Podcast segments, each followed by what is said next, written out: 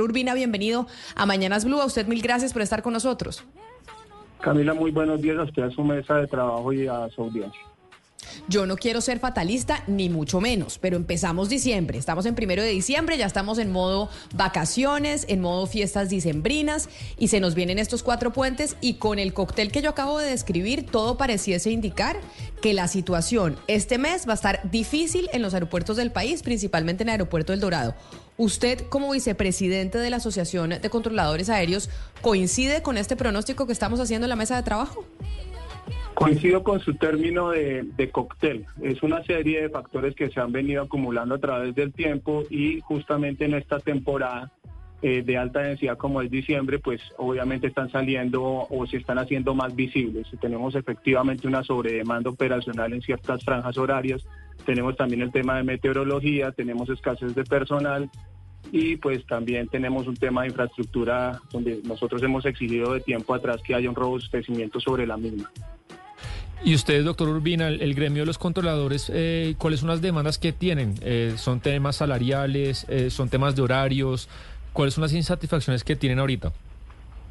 No, en absoluto esto puede ser, digamos, vinculado a un tema salarial. Nosotros de tiempo atrás hemos manifestado que tenemos un problema de personal bastante dramático. Desde el año 2016 se han venido haciendo unas proyecciones, pero lamentablemente el flujo de crecimiento del personal que ingresa no ha sido el mismo hacia el flujo de personal que se ha ido retirando de, esta apasionante carrera. Entonces, eh, venir a reemplazar un personal de acta de experiencia, pues ha, pues, ha, sido bastante complejo. Y pues también pues las condiciones de infraestructura, también hemos, hemos anunciado con anterioridad, de, en materia de comunicaciones aeronáuticas y vigilancia, hemos tenido bastantes problemas que han causado también digamos que la conectividad aérea se ve afectada y ni hablar de los temas meteorológicos como lo indicaban anteriormente. Señor Urbina, esa pregunta de Sebastián me parece importante porque nos ayuda a aclarar tal vez una confusión que existe en estos momentos que se menciona que la situación del aeropuerto El Dorado obedece tal vez a una operación tortuga de los controladores aéreos, a una serie de exigencias que están haciendo en términos salariales y demás, porque eso es lo que se está eh, empezando a creer y que esa podría llegar a ser la razón por la cual en el aeropuerto está sucediendo eso. La escasez de controladores aéreos en el país obedece a qué? ¿Por qué tenemos pocos controladores aéreos en Colombia? porque la gente no está queriendo entrar a esa carrera?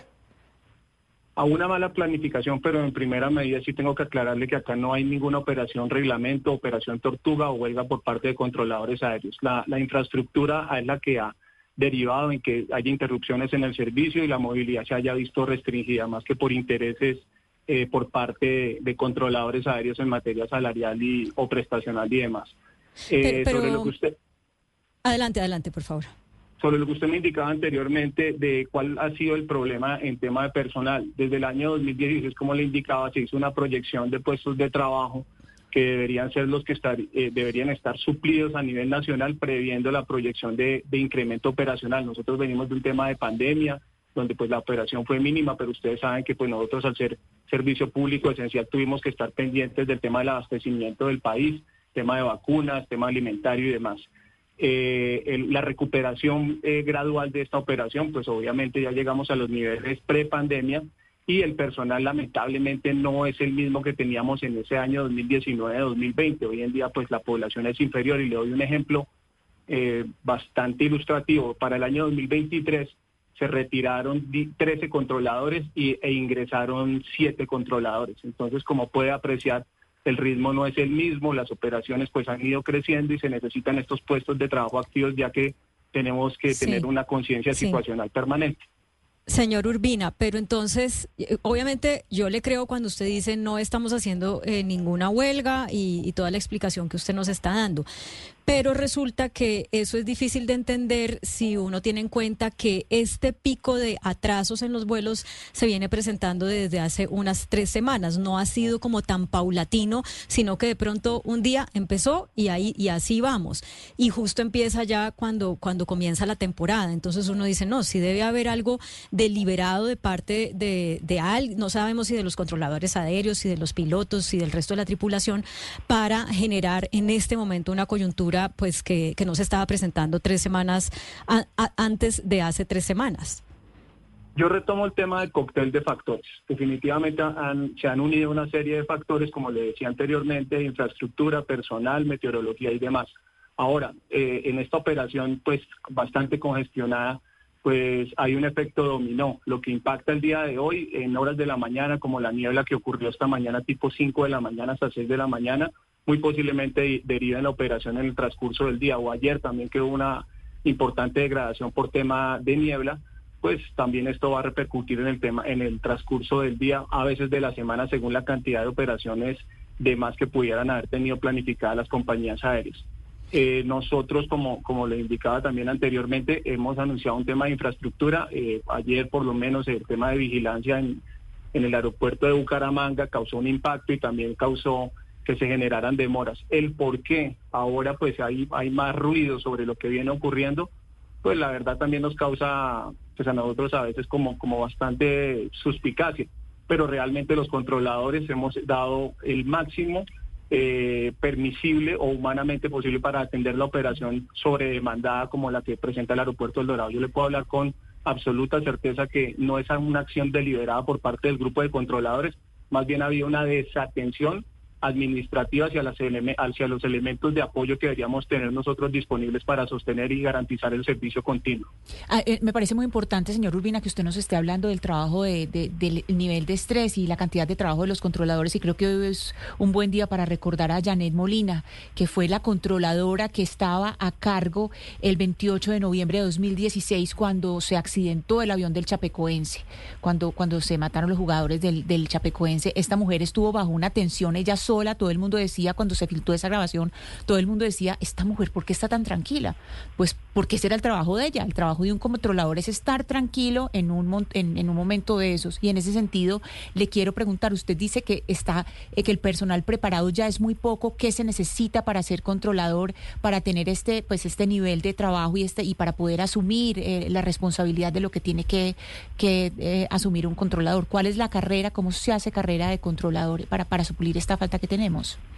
Digamos, nuestra carrera es una carrera dinámica o cuerpo vivo, como se, se ha anunciado en, anteriores oportunidades, donde iniciamos en el Centro de Estudios Aeronáuticos en una carrera de, de nueve meses y gradualmente se va adquiriendo experiencia, eh, de tal manera que podemos acceder a cursos que gradualmente nos dan pues unas responsabilidades superiores hasta llegar a, a ser supervisor de una sala de radar o un centro de control eh, particularmente yo llevo 30 años en, en, El Dorado y todo, he adquirido, digamos, esta experiencia eh, en, en, este aeropuerto.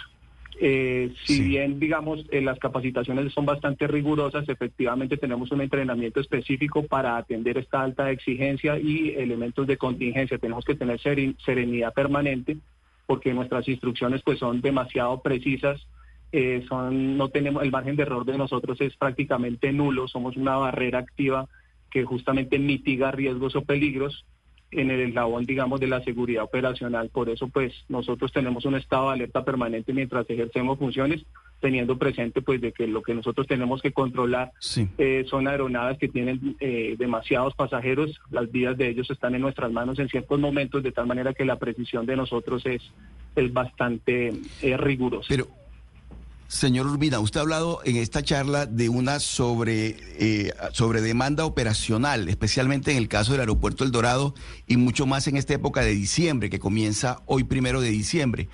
Pero no tiene también que ver eso, eh, señor Urbina, le pregunto sobre el tema de Bogotá, del aeropuerto El Dorado de Bogotá, con el hecho eh, de una decisión que se tomó, no sé desde cuándo, de que en el caso colombiano todos los vuelos o casi todos los vuelos tienen que pasar por Bogotá. Eso hace también parte de ese centralismo bogotano que tiene el país bien agobiado. Para ir a Medellín desde Barranquilla hay que ir a hacer, hay que ir a Bogotá para seguir a Medellín. Para que ir a Cali desde Barranquilla hay que ir a todo pasa por Bogotá. No hay una manera de descongestionar ahí sí el aeropuerto de Bogotá de, que se pueda viajar directamente desde las otras ciudades a las otras ciudades sin hacer escala en Bogotá. Eso no ayudaría a descongestionar también el tráfico en el aeropuerto y a ustedes, por supuesto, le descargaría emocionalmente es, le aliviaría mucho más la, el, estrés con el que trabajan ustedes en Bogotá?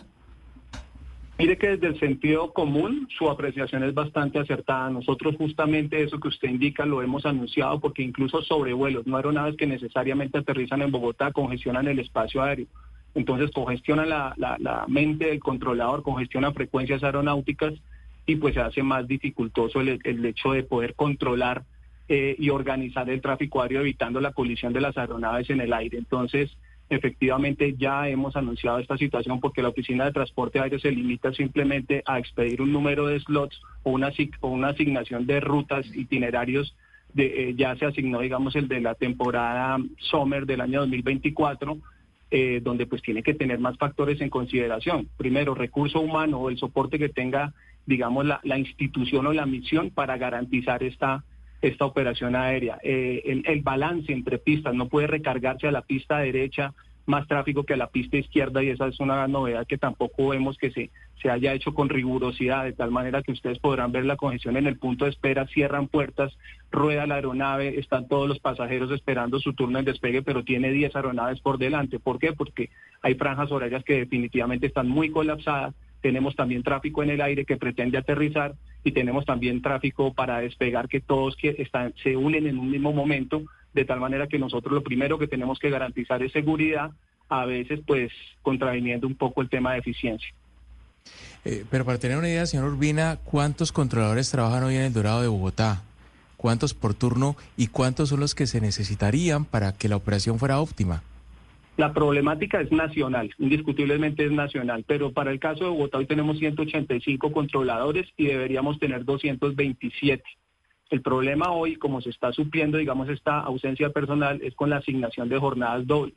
Esta asignación de jornadas dobles está, pues, totalmente, digamos, eh, establecido como indeseable por parte de la Organización Aviación de Civil, eh, por la OASI, de tal manera pues que recurrentemente para garantizar la sostenibilidad del servicio nos vemos abocados a tener que trabajar en una jornada que ¿qué genera significa, Señor Urbina, ¿qué significa jornada doble? ¿Cuántas horas un controlador aéreo ahí al frente de su puesto de trabajo?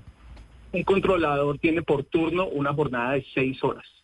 Eh, ante la escasez de personal tiene que verse sometido a jornadas dobles. Entonces, al tener 12 horas de turno, el nivel de exigencia o el nivel de reacción el nivel de control de este, de este personal no va a ser el mismo cuando inicia una jornada hacia su finalización. El problema es que la, la demanda de un aeropuerto de alta congestión como este, pues exige que, que la, la, atención sea bastante alta durante las 12 horas. Prácticamente acá no hay horas valles, tal vez 2 de la mañana, 3 de la mañana, a veces 9 de la mañana.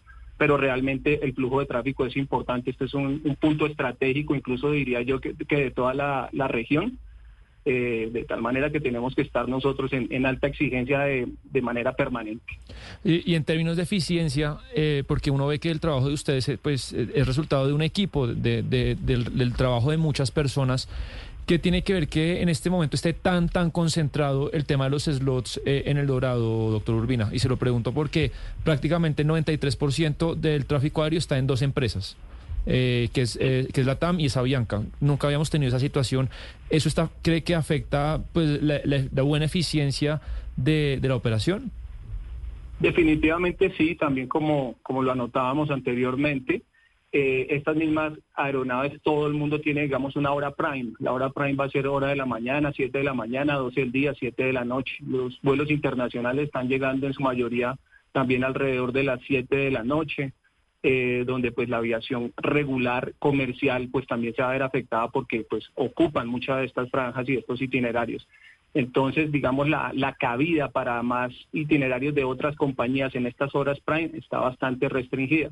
Entonces sí debería haber una reorganización para las horas, digamos, que presentan menos movilidad, como son 9 de la mañana, eh, 10 de la mañana, 3 de la tarde, puede ser 9 de la noche, pero lamentablemente pareciera que no fueran atractivas para la industria.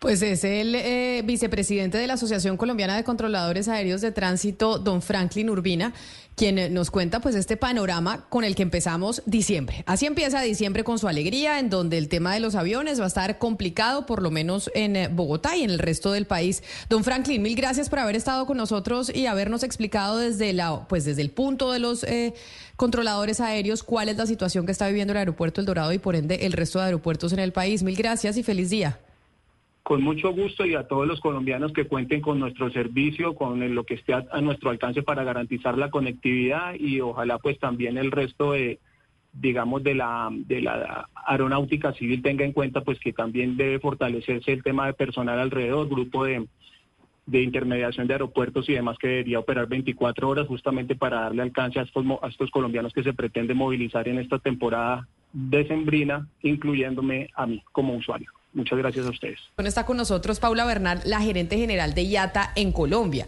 Doña Paula, bienvenida. Mil gracias por estar con nosotros. Camila, buenos días y un saludo a todos los oyentes. Muchas gracias a ustedes por la invitación. Ya estamos, ya oímos a los controladores aéreos, pero quiero preguntarles a usted como representante de las aerolíneas, porque como las aerolíneas son las que quedan mal, son las que nos hacen salir tarde, las que nos cancelan los vuelos, como nos pasó a nosotros ayer a todo el equipo de trabajo y nos empiezan a dar unos argumentos, que es que es el clima, que es que el aeropuerto no está, no está funcionando lo suficiente. Las aerolíneas, ¿qué dicen? Porque entonces están programando más vuelos de los que realmente se pueden ejecutar en el aeropuerto El Dorado? Camila, eh, las aerolíneas operan los vuelos, digamos, en el marco de una, de una programación en la que intervienen muchos actores de este ecosistema. No son las aerolíneas quienes definen cuántos vuelos solamente van a, van a ofrecer. Esto obviamente parte además de una demanda de los usuarios. Eh, el mercado se define por la demanda de los usuarios. Lo que es cierto es que en Colombia la demanda de tiquetes aéreos ha venido creciendo este año, por ejemplo, ha sido un año de un crecimiento muy marcado en torno a los viajeros internacionales que vienen a Colombia y las aerolíneas han venido respondiendo a esa solicitud de los usuarios de incrementar las ofertas de vuelo. Este es un mercado muy dinámico en Colombia, eh, en donde ese crecimiento ha hecho que las aerolíneas respondan con su oferta a la demanda que proviene al final de los usuarios. Pero la planeación proviene también de la autoridad aeronáutica. Esto es un ecosistema donde participan, digamos, muchos actores. Entonces, la cantidad de vuelos ofrecidos pasa también por una decisión y por una coordinación del tráfico aéreo a cargo de la autoridad aeronáutica. En esta, lo que ha venido ocurriendo en estos días es que por unos factores climatológicos se han tenido que aprobar unos planes de demora que efectivamente impactan muchísimo la operación, eh, a los que las aerolíneas pues tienen que someterse. Esto, digamos, no es una decisión de la aerolínea, sino del manejo del tráfico aéreo cuando ocurren estas condiciones climatológicas. Y lo que han hecho las aerolíneas es tratar, obviamente, de responder de la mejor manera posible a sus usuarios, generando las reubicaciones, generando vuelos adicionales para mover a las personas, pero efectivamente ha habido una afectación muy grande por estas demoras y planes de demoras que se han aprobado. Señora Paula Bernal, hace un momento estábamos hablando con el señor Urbina de los controladores aéreos y él nos decía pues básicamente que falta gente, que hay, no, se capacitó la gente suficiente. Eh, y yo quisiera eh, saber si si usted está de acuerdo con, con eso, desde el punto de vista de las aerolíneas, eso ahí está, digamos, el, el meollo del asunto eh, ante la gran aumento de demanda pero si también hay unas, em, digamos, decisiones que no ha tomado eh, el aeropuerto en el sentido eh, que, garanticen la seguridad de los viajeros. Y aquí también estamos, eh, digamos, estos demoras obedecen a cómo paliar unos gaps, unos huecos de seguridad que hay para volar en Colombia. Yo lo primero que diría es que la industria aeronáutica es una industria que se ha construido en torno a la seguridad es el bien fundamental de esta industria, el principio fundamental de esta industria es la seguridad de los usuarios. Y las aerolíneas, los operadores, las autoridades, hemos hecho inversiones inmensas para garantizar la seguridad, esto en términos de tecnología, en términos de procesos. Yo no considero que la seguridad de los viajeros en Colombia esté en riesgo. Lo que nosotros hemos visto en este caso es, como les venía diciendo, la necesidad de aprobar unos planes de demora que impactan los itinerarios, pero no la seguridad de las personas. Y lo que hemos llamado la atención un poco es en la necesidad de que, teniendo en cuenta estas condiciones climatológicas adversas que se vienen presentando, la capacidad de respuesta de las autoridades pues pueda ayudar a mitigar de la mejor manera posible estos efectos adversos para los usuarios.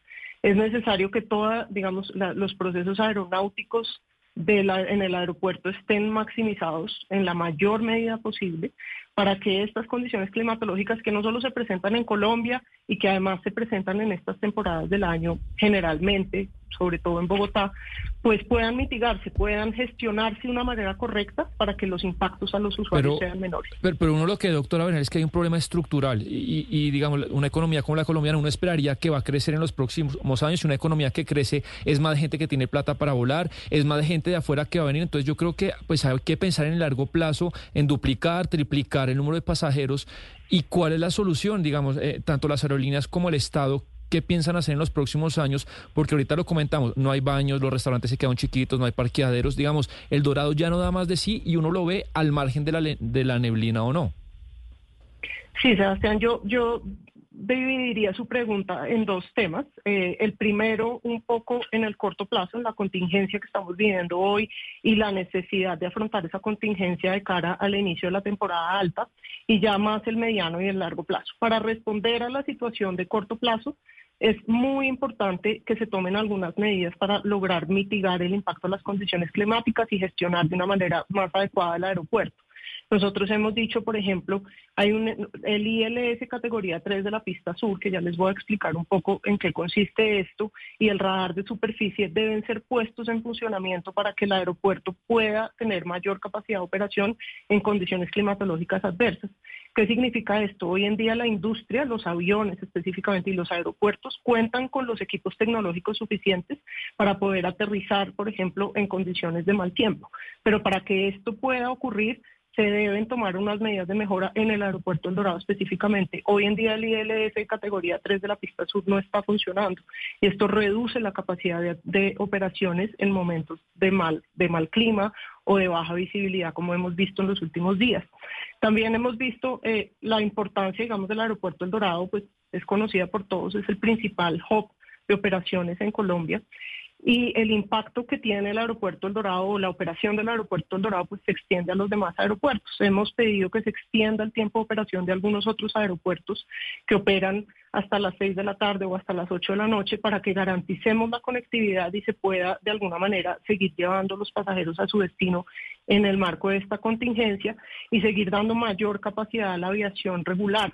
Un avión de aviación regular de aerolíneas comerciales mueve un volumen muy alto de pasajeros y en esa medida pues el interés general debe, primar sobre el particular y seguir dando prioridad. Sabemos que la aeronáutica lo ha venido haciendo eh, y creemos que debe profundizarse esa prioridad que se le da a la aviación regular.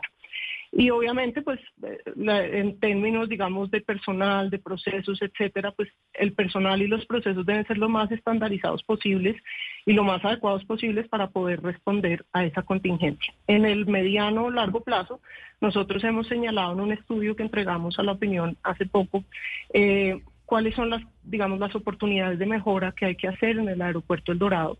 Un estudio técnico que participó además en él las autoridades competentes, el operador del aeropuerto, las aerolíneas principales, que muestran 23 recomendaciones para optimizar la capacidad del aeropuerto El Dorado y permitir que siga creciendo, porque efectivamente, como lo mencionan, pues limitar el crecimiento sería una decisión que atentaría en contra de los usuarios y que atentaría en contra del crecimiento no solo de esta industria, sino, de muchas otras industrias conexas.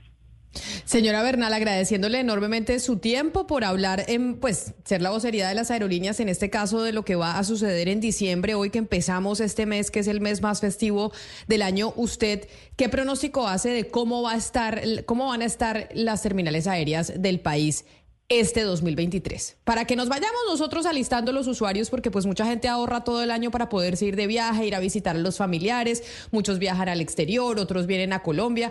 Realmente el panorama que ustedes ven desde las aerolíneas es que cómo va a estar diciembre en los aeropuertos de Colombia. Nosotros esperamos que se puedan tomar medidas inmediatas para optimizar la gestión del aeropuerto de manera que no haya un impacto en los usuarios. Es la temporada más alta del año, las aerolíneas entienden la importancia de esta temporada y la importancia de brindar el mejor servicio posible a los usuarios y por eso hemos llamado la atención sobre estas medidas que hemos nosotros visto oportunas, de manera que los usuarios puedan en diciembre viajar con la frecuencia y con el servicio que quieren y cumpliendo sus itinerarios. Es Paula Bernal, gerente general de IATA Colombia, hablando desde las aerolíneas. Lo que dicen las aerolíneas de lo que va a pasar este diciembre en las terminales aéreas del país. Mil gracias por haber estado con nosotros hoy aquí en Mañanas Blue. Gonzalo, en el 301-764-4108, Zulma le manda un mensaje muy especial. Dice, yo siempre lo defiendo, Gonzalo, pero ¿cómo es posible que usted, siendo venezolano, no haya puesto música de Lavillos Caracas Boy?